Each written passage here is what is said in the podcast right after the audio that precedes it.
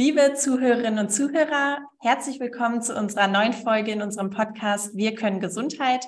Heute sprechen wir über Kinderschutz und zwar über Kinderschutz im Gesundheitswesen. Dabei geht es explizit um unser Make Kids Best Projekt zum medizinischen Kinderschutz im Ruhrgebiet.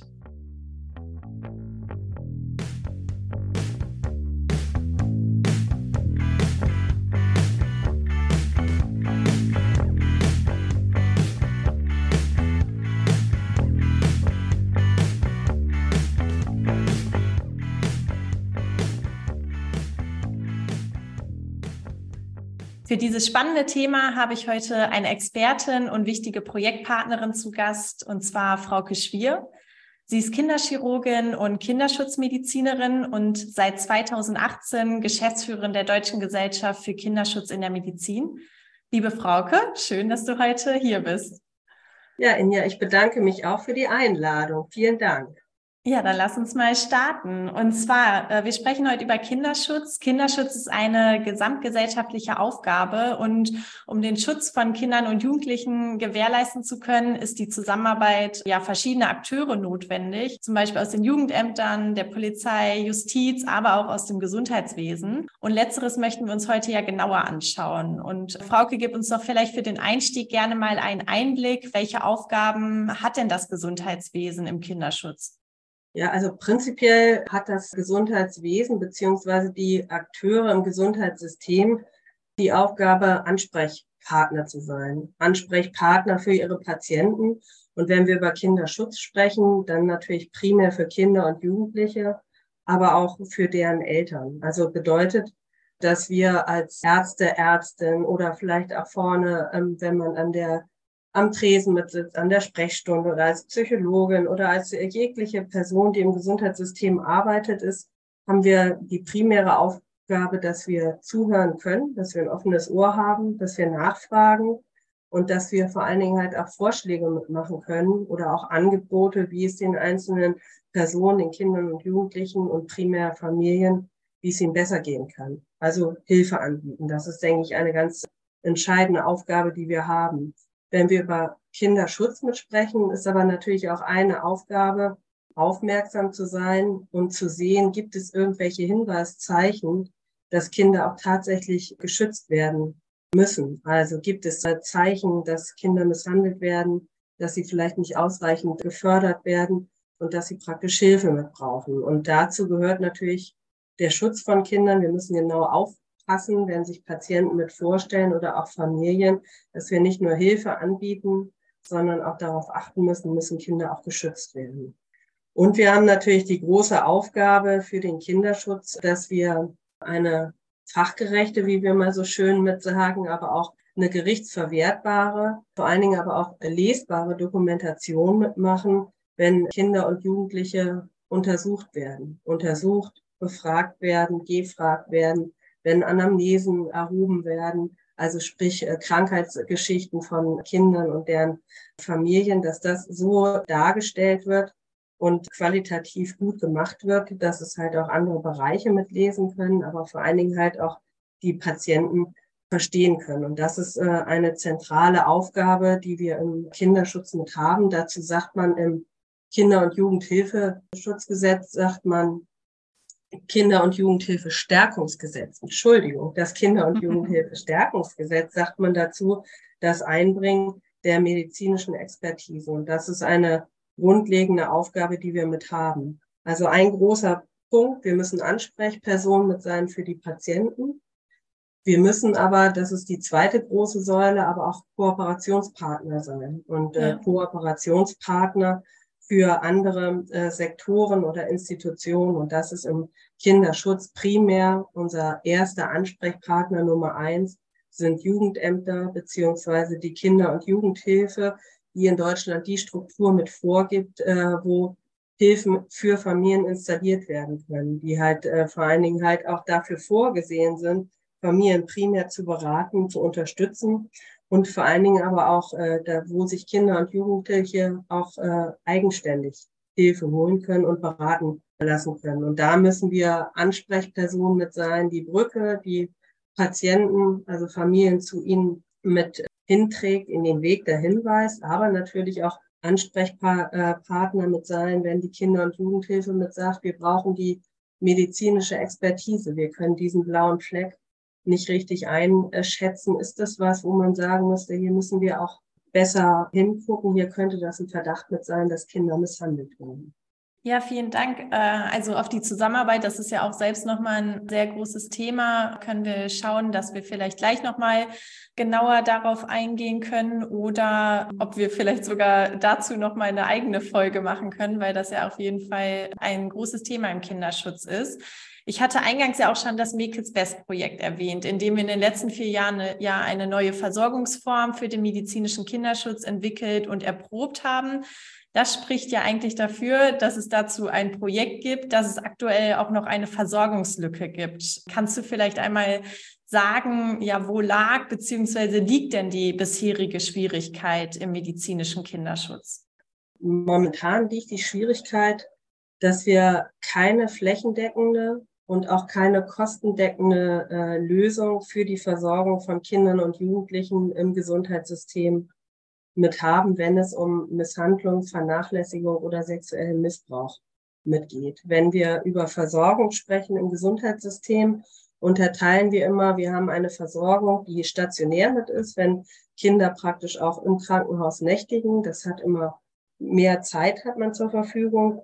Sind aber auch die ambulanten Strukturen. Und das, was wir in Deutschland weiterhin nicht mit haben, wir haben nur die Möglichkeit, wenn Kinder im Krankenhaus aufgenommen werden, dass es dafür eine, einen sogenannten Finanzierungscode, den sogenannten UPS-Code mit gibt.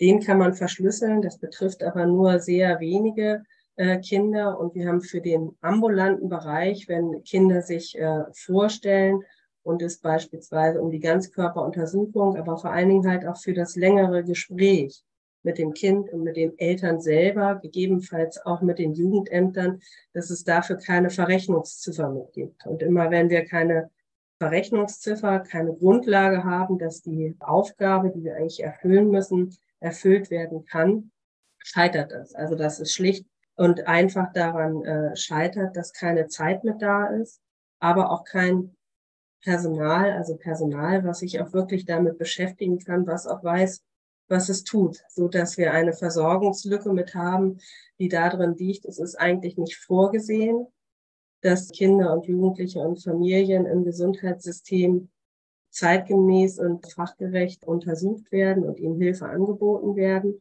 Und hier haben wir einfach eine Versorgungslücke, die versucht worden ist, über Make It Best beispielhaft zu schließen, indem man äh, Personal vorgesehen hat, in denen Strukturen aufgebaut worden sind, wo Kinder und Jugendliche versorgt werden können. Und das funktioniert primär über Personal und über Fachwissen.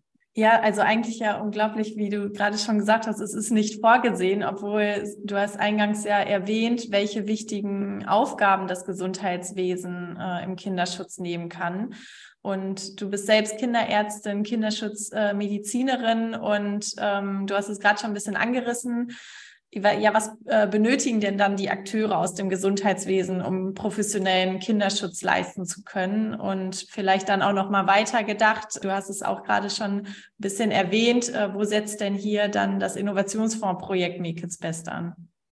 Make It's Best setzt an, dass äh, zum einen erstmal gesagt wird, wir brauchen eine Theoriegrundlage, um überhaupt arbeiten zu können. Das ist in diesem Fall ist es die Kinderschutzleitlinie, die 2019 veröffentlicht worden ist. Die ist einfach Grundlage, dass man mit dem heutigen Wissensstand Kinder behandelt, untersucht, auch die richtigen Untersuchungsmethoden anwendet und das richtige Management mit anwendet. Das vorgesehen, das ist die theoretische Grundlage. Und dann brauchen wir natürlich auch die Praktiker, die das ausführen. Und hier setzt der Innovationsfonds das Projekt äh, mit an, indem man sagt, dafür brauchen wir auch festes Personal in den neuen teilnehmenden Kliniken. Das bedeutet, das sind äh, Personen, die zum einen die Kinder selber mit untersuchen, die aber vor allen Dingen auch die große Anlaufzentrale für das gesamte Krankenhaus und auch für die niedergelassenen, niedergelassenen Kinder- und Jugendärzte mit darstellen. Also, dass man sagen kann, Kinderschutz funktioniert immer, wenn Leute wissen, an wen sie sich wenden müssen. Weil wir kennen das alle, wenn wir in der Straßenbahn mitfahren oder wenn wir halt auch Menschen begegnen, hat man manchmal kein gutes Gefühl. Und genauso geht das Ärzten und Ärzten in Praxen natürlich ganz genauso oder auch in Notaufnahmen, dass man denkt, hier äh, könnte was dahinter stecken, dass da doch mehr Hilfe gebraucht wird, als erstmal gesagt wird von den Familien. Und äh, immer wenn man ein ungutes Gefühl mit hat, geht man dem nach, wenn man auch weiß, an wen man sich äh, wenden kann. Wenn man keine Ansprechperson mit hat, ist es häufig menschlich, dass man das verdrängt, so dass ja. wir in dem äh, Projekt die Grundlage geschaffen haben, dass es äh, Menschen mitgibt, die für alle Fachkräfte, Akteure, Ärztinnen, Pflegekräfte äh, primär Ansprechpersonen mit sind an der Klinik, wo jeder sagen kann, hier wäre was. Könnt ihr euch das bitte nochmal genauer angucken? Und das sogenannte Team vor Ort dafür auch Zeit mit hat, so dass ja. wir die Kombi haben im Kinderschutz, um wirklich halt auch auf Menschen zuzugehen. Wir müssen ein theoretisches Wissen mit haben, aber wir müssen auch jemanden haben, der sagt, wie ich dieses theoretische Wissen anwende. Und das haben wir in diesem Projekt äh, gut geschafft, eine Initialzündung in Kliniken, das Fachwissen aufgebaut und ausgebaut werden konnte und dass es Ansprechpersonen für Kinderschutzfälle gibt. Man muss natürlich auch einfach dazu sagen, ähm, dass ja die Situationen in den Praxen ja auch einfach ganz andere sind als in den Kinder- und Jugendkliniken. Also in den Praxen haben wir in dem Sinne ja Alleinkämpfer äh, und die Kliniken sind natürlich an der Stelle ganz anders mit aufgebaut, weshalb ja die Idee war, äh, wie du schon gesagt hast, die Kliniken da in den Mittelpunkt als wichtige Anlaufstelle und Ansprechperson aufzubauen. Was, ähm, ja, kannst du äh, vielleicht auch nochmal so konkrete Bausteine nennen, wenn wir jetzt die letzten vier Jahre uns anschauen, was sich durch das Make It's Best Projekt schon konkret im Kinderschutz verändert hat? Verändert hat sich für den Bereich, also Kinderschutz ist auch etwas, was häufig regional funktionieren muss. Was einfach daran liegt, die Familien wohnen natürlich auch an einem Ort, an einer Region, an einer Stadt oder in einem ländlichen Bereich, dass natürlich auch die Hilfe, die sie brauchen, kann nur vor Ort funktionieren. Also das ist ein gut, wenn man das weiß. Das kann manchmal aber auch eine Hürde mit sein. Also dass Kinderschutz halt auch nicht in jeder Region gleich funktionieren kann und auch nicht gleich funktioniert. Das, was sich in dem Projekt verändert hat, ist, dass wir äh, neun stabile Kliniken mit haben, wovon einige schon lange vorher natürlich schon Kinderschutz gemacht haben, in Anführungszeichen, beziehungsweise Kinderschutzambulanzen aufgebaut haben, wo praktisch dann ja schon steht, wenn man sagt, man hat eine Kinderschutzambulanz, ist man erkennbar. Erkennbar für Familien oder auch für Jugendämter, für andere Praxen, für andere Kliniken.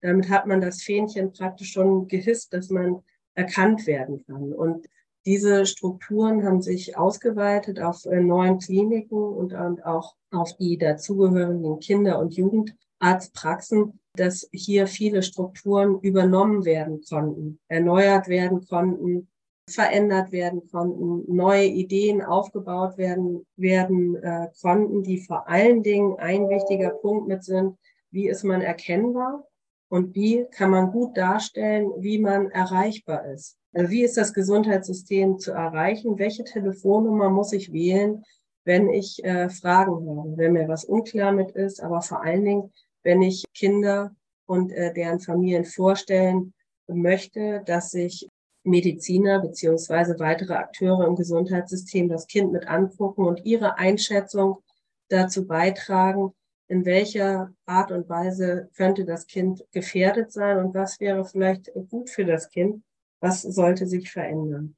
Ja, vielleicht äh, da noch zwei Stichworte. Also einmal, äh, wie du schon erwähnt hast, eigentlich auch die einheitliche Struktur, dass es nachher ja egal ist, ob das Kind vorstellig wird in der Klinik in Datteln, Duisburg oder Dortmund und natürlich ein bisschen das Ziel dahinter zu sagen, das ist zwar das, was wir jetzt hier gerade im Ruhrgebiet äh, erprobt haben, aber gerne soll es natürlich auch bundesweite Maßstäbe setzen, dass die einheitlichen Strukturen natürlich auch weitergeführt werden sollen, dass es nachher auch in Berlin, in München, in äh, Bremen natürlich äh, bestenfalls äh, mit übernommen wird.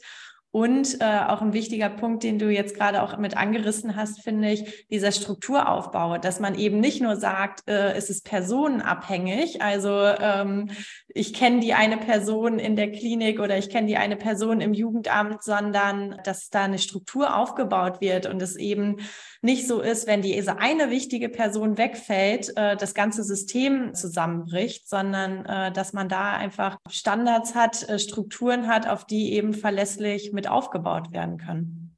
Und dieser verlässliche Aufbau ist für jede Praxis und für jede Klinik so, dass immer wenn neue Mitarbeiter dazukommen, müssen die informiert werden.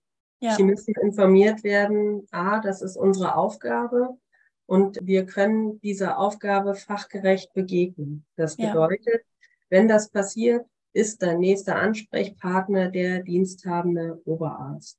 Wenn dir das begegnet, ist die, äh, der nächste Kommunikationsweg, der nächste Diagnostikweg, die nächste Aufgabe, die du hast, folgende. Und das ist der wichtigste Baustein im Kinderschutz, äh, der lebt von Wiederholung. Wiederholung von dem, was man immer wieder gleich mitmacht. Ja. Wo sich sicherlich auch Dinge verändern, wo man feststellt, das ist keine gute Routine, die wir entwickelt haben, aber Kinderschutz ist ein Prozess, der davon lebt, dass äh, Leute immer wieder neu angelernt werden, dass es immer wieder vertieft wird, aber dass viele Dinge immer gleich mitlaufen mit der großen Idee, dass äh, möglichst jeder im Gesundheitssystem ein gewisses äh, Rüstwerkzeug mit hat, was er primär mitmachen muss, ohne dass äh, jeder das gesamte Spezialwissen des Kinderschutzes haben muss. Aber er muss wissen, wie, worauf er achten muss und an wen er sich äh, wenden muss und wie er reagieren muss. Und äh, das äh, kann jede Klinik aufbauen, wenn es theoretische Grundlage mit ist und wenn Ansprechpersonen mit dazu sind. Wir sagen dazu, äh, Ansprechpersonen sind an Kliniken Kinderschutzgruppen. Das ist auch etwas, was wir uns nicht nur wünschen, sondern was wir politisch fordern. Fordern, dass jede, mindestens jede Kinder- und Jugendklinik eine sogenannte Kinderschutzgruppe, das sind verschiedene Akteure, Ärzte, Pflegekräfte, Psychologen, Sozialarbeitende, dass die Ansprechpersonen mit sind, über einzelne Fälle mitreden, aber auch dafür zuständig mit sind, Kinderschutzfragen in der Klinik zu klären, Fortbildung beispielsweise mitzumachen, äh, dass es äh, das Fähnchen Kinderschutz in jeder Klinik mitgibt und äh, dass es momentan in Deutschland betrifft das nur zwei Drittel der Kinder- und Jugendkliniken und das ist noch zu wenig. Ja, ja, absolut. Ein Satz, der mir in unserem ähm, Make It's Best Projekt auch immer wieder hängen geblieben ist. Ich glaube, Frau Neujoks, äh, Kinderärztin und beim WVKJ hat mal gesagt, Kinderschutzarbeit ist wertvoll und diesen Wert heißt es natürlich auch zu bestimmen, um ihn dann letztendlich auch vergüten zu können. Das ist ja auch so ein bisschen, was hinter der Evaluation von äh, Make It's Best, dem Projekt äh, dahinter steht, um zu sagen, den Wert dieser wichtigen Arbeit äh, muss man aufzeigen, um letztendlich, äh, wie du schon eingangs gesagt hast, die Finanzierungsstrukturen, Vergütungsstrukturen sind aktuell noch nicht so gegeben. Und das ist natürlich, was wir äh, letztendlich dann mit dem Projekt auch nochmal mit aufzeigen wollen. Du hast die Veränderungen jetzt gerade durch Make It's Best schon aufgezeigt, die sich ja aktuell vor allen Dingen auf die teilnehmenden Einrichtungen, also die neuen Kinder- und Jugendkliniken im Ruhrgebiet inklusive Wuppertal und die äh, 15 teilnehmenden Arztpraxen beziehen. Aber das äh, Projekt, ich hatte es schon erwähnt, möchte natürlich bundesweite Maßstäbe setzen. Und äh, Make It's Best endet Ende August. Vielleicht lass uns gerne auch einmal auf die Perspektiven des medizinischen Kinderschutzes schauen. Also wie könnte oder äh, sollte der Ausblick äh, für eine flächendeckende Versorgung im Kinderschutz aussehen? Der sollte meiner Meinung nach so mit aussehen, dass wir eine flächendeckend brauchen, dass jede Kinder- und Jugendklinik eine Kinderschutzgruppe, ein Team vorhalten muss. Das ist der erste Schritt, der einfach ein Signal für die Trägerschaften der Krankenhäuser auch mit ist, aber auch für die Klinikdirektoren, die vielleicht in mancherorts den Wert des Kinderschutzes noch nicht miterkannt haben. Das ist das wichtigste Signal, was hoffentlich ausgerufen werden könnte über den gemeinsamen Bundesausschuss, der ja auch der Innovationsfonds praktisch mit ist. Was passiert bei diesem Projekt noch? Wir haben eine gewisse Zeitvorstellung, wie lange dauert denn ein ambulanter Kinderschutzfall in der Abklärung und wie viel Aufwand bedarf es denn auch, so dass Kliniken und vor allen Dingen halt auch Kinderschutzambulanzen planen können. Welches Personal brauche ich und welche Vorhaltekosten bedeutet das Ganze? Und das wird dieses Projekt äh, mit mehreren hundert Kinderschutzfällen über zwei Jahre gerechnet gut darstellen können, dass man eine gewisse Marke mit hat. Welcher Aufwand steckt denn dahinter? Ja, ähm, an der Stelle muss ich, glaube ich, direkt einmal einen kurzen Werbeblock einschieben. Und zwar würde ich gerne auf den äh, MeKids Best Abschlusskongress aufmerksam machen, der am 30. August ab 15 Uhr in Präsenz in Essen, aber auch per Livestream stattfindet. Und hier werden dann erstmalig der Öffentlichkeit die Projektergebnisse von der Evaluation aufgezeigt und unter anderem mit Akteuren aus der Landesregierung, äh, aber auch den Kranken Krankenkassen, die ja im Innovationsfonds eine wichtige Rolle spielen und natürlich auch mit den Akteuren im Kinderschutz über äh, die Perspektiven des medizinischen Kinderschutzes gesprochen. Also das, was wir hier heute schon ähm, mit angerissen haben, wird dann auch noch mit weiter ausgeführt und da sind Sie herzlich eingeladen, äh, ja mitzudiskutieren. Die Anmeldung ist kostenlos und unter mekids-best.de äh, können Sie sich anmelden. Frauke, bevor wir unseren Podcast an der Stelle beenden, äh, es ist noch ganz viel natürlich zum Kinderschutz äh, in der Medizin, im Gesundheitswesen zu sagen. Wir können ja nochmal besprechen, ob wir das Ganze fortführen, aber ich möchte gerne das Abschlusswort geben. Was möchtest du denn den Akteuren im Gesundheitswesen in Bezug auf den Kinderschutz mit auf den Weg geben? Ich möchte auf den Weg geben, dass äh, Kinderschutz nicht nur wertvoll mit ist, sondern den Arbeitsalltag und tatsächlich halt auch das Leben als medizinische Fachkraft verbessert und auch einen Mehrwert mitgibt, dass ich äh, hoffe, dass äh, jeder, der im Gesundheitssystem schon arbeitet oder auch arbeiten wird, für ihn das auch eine Freude mit ist, mitzuwirken für Kinder, Jugendliche und Familien, weil das unser äh, Baustein mit ist, dass auch unsere Gesellschaft funktioniert. Und äh, je eher wir uns anbieten, je eher wir Vorschläge mitmachen, je eher wir vielleicht halt auch eingreifen, wird äh, unsere Arbeit sinnhafter und das Leben besser, dass ich hoffe, dass viele junge und auch alte Kollegen weiterhin Spaß mit haben, Kinder, Jugendliche und Familien zu versorgen. Vielen Dank, Frauke.